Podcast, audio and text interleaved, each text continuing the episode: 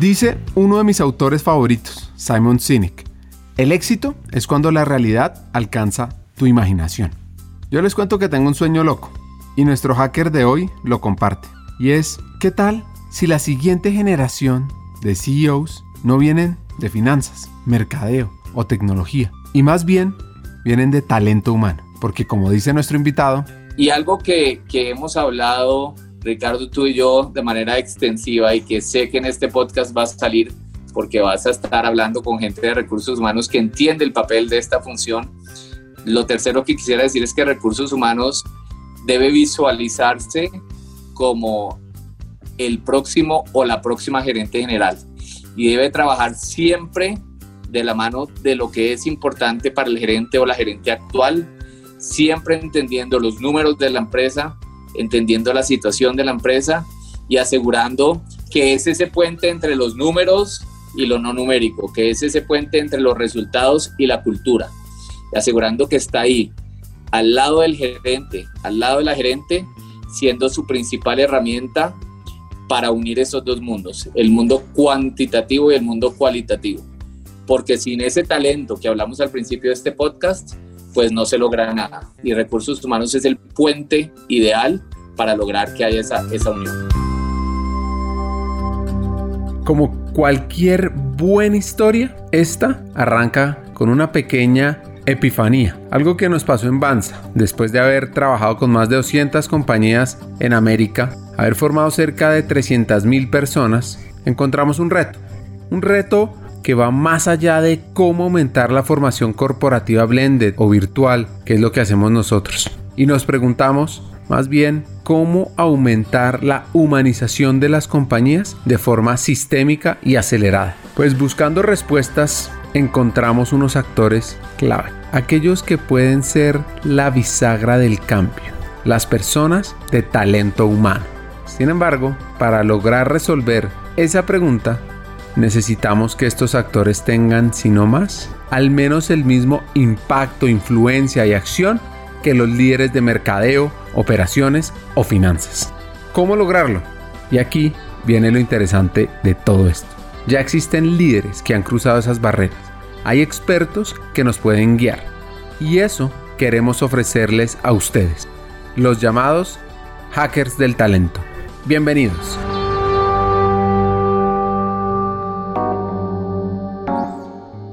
Este hacker de hoy trabaja con un grupo de empresas enfocadas en temas de talento, temas de mercadeo y en temas de ventas.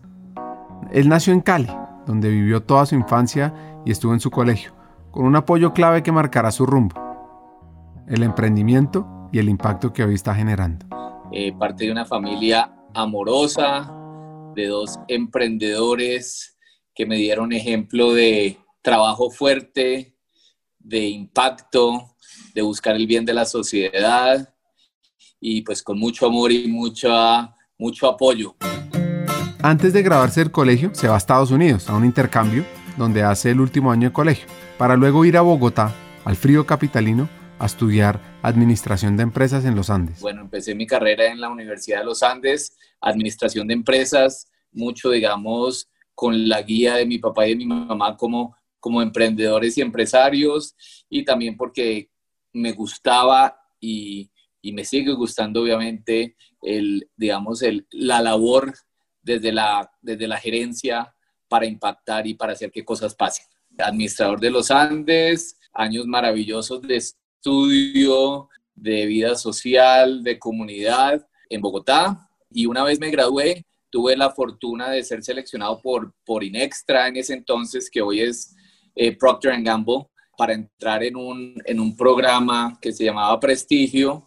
Eh, entramos un buen amigo, gran amigo hoy de la vida y yo, y entramos al área mercadeo.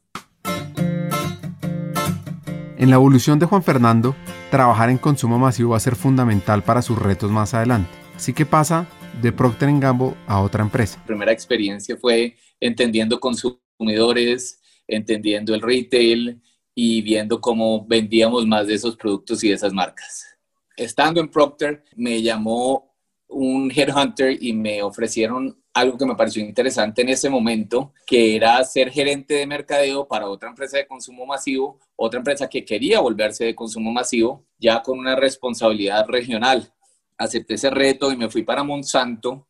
Monsanto era muy fuerte en todo el tema, digamos, agrícola. Estaba incursionando en tema de biotecnología y quería completar la cadena, digamos, eh, metiéndose en el tema de consumo masivo. Nos invitaron a participar en este reto a cuatro o cinco personas que veníamos de empresas, digamos, tradicionales y grandes de consumo masivo y llegamos a Monsanto y muy rápidamente nos dimos cuenta que no había mucho por hacer, en el sentido que había muy pocos productos, el portafolio era muy pequeño, eh, no había presupuesto, entonces ese sueño de, de volver la empresa, empresa de consumo masivo rápidamente, tocó cambiarlo y nos tocó y me enfoqué muchísimo en ventas, en distribución, y entonces aprendí otra parte importante, digamos, de esa cadena, pasé de mercadeo a querer hacer mercadeo regional, pero realmente fue coger la maleta, salir, viajar por la región andina, hablar con distribuidores, trabajar con los canales y, enfatizar mucho pues el tema de ventas, que yo creo que fue un buen complemento a lo que ya había aprendido en Procter Gamble en cuanto a mercadeo. Este caleño es sumamente curioso, le encanta aprender, así que decide apuntar alto, muy alto. Pero decidí que era un momento para poner freno y volver, volver a la academia y era un buen momento para, para pensar en una maestría y apliqué a cuatro o cinco programas de MBA en Estados Unidos. Tuve la fortuna de ser seleccionado en tres de esos programas y decidí la Escuela de Negocios de Harvard eh, donde estuve desde el 99 hasta el 2001 haciendo mi MBA, una experiencia transformadora, no solo académicamente y profesionalmente, sino más importante, eh, personalmente. Una experiencia de nuevo de salir de la zona del confort totalmente, ponerme frente a gente de altísimo nivel a nivel mundial, sentir que muchas veces no sabía lo que pensaba que sabía y que me tocaba realizar un esfuerzo bien importante para estar al nivel de la academia que se presentaba en ese momento. Entonces fue una experiencia académica bastante retadora y personal bastante retadora y sobre todo transformadora, que me permitió trabajar en temas de manejo de decisiones, cómo tomar las decisiones desde el punto de vista gerencial, cómo combinar un poco el conocimiento a profundidad de algunos temas pero también el conocimiento general desde la gerencia. Y bueno, fueron dos años maravillosos, maravillosos de nuevo académicamente y personal, personalmente.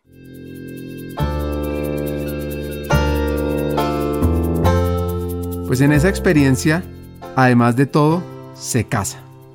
Empieza a trabajar en consultoría, pero, pero, pero, no todo es para todo el mundo rápidamente me di cuenta que la consultoría no era para mí, que no me gustaba, que no lo hacía bien, que me sentía muy alejado de la acción, que me sentía en un ejercicio bastante académico, pero muy alejado de lo que realmente era importante para los clientes en ese momento. Entonces, después de año y medio, eh, cambié de trabajo y volví a la universidad. Yo había desarrollado relaciones con la oficina de admisiones en la universidad porque había sido voluntario en mi segundo año y volví a la universidad y después de un proceso de selección también largo eh, importante, eh, me seleccionaron como parte de su junta de admisiones.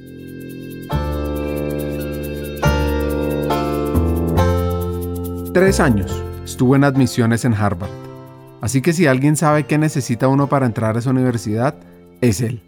Ya en el 2005, con una hija de cerca de cinco meses, decide regresar a Colombia. A eso que sus padres le inculcaron la empresa de la familia, el impacto social. Y es donde está hoy. Todo ese recorrido corporativo educativo fue clave. Sí, yo creo que ha sido una mezcla, una mezcla bien interesante que, que, finalmente, pues digamos, me lleva a la posibilidad de asumir una gerencia, pero sí ha habido varios campos, desde mercadeo hasta ventas, hasta el tema de consultoría, el tema de selección de una clase, que me dieron unos matices interesantes, más la disciplina, obviamente, tanto del pregrado como del posgrado, eh, disciplina de estar pensando siempre en toma de decisiones, que pues me, dieron una plataforma interesante para, para llegar eh, ya, digamos, a, a liderar las empresas de la familia.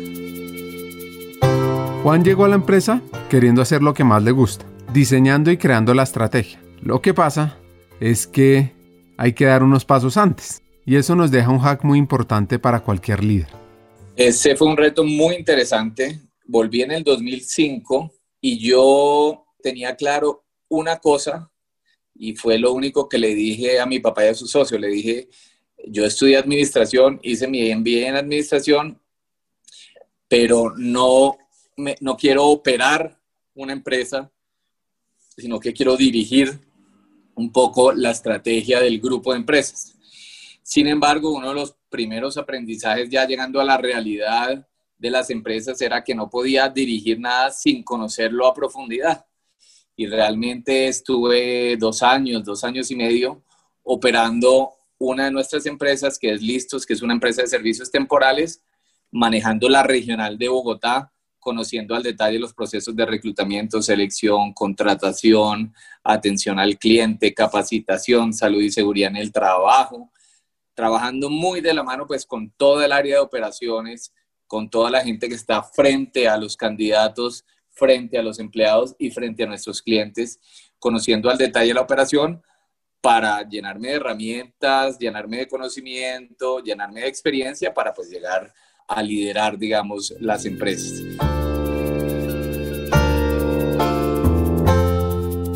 Poco a poco, piano piano, se fue labrando su camino. Fue en operaciones, pero también foco en estrategia.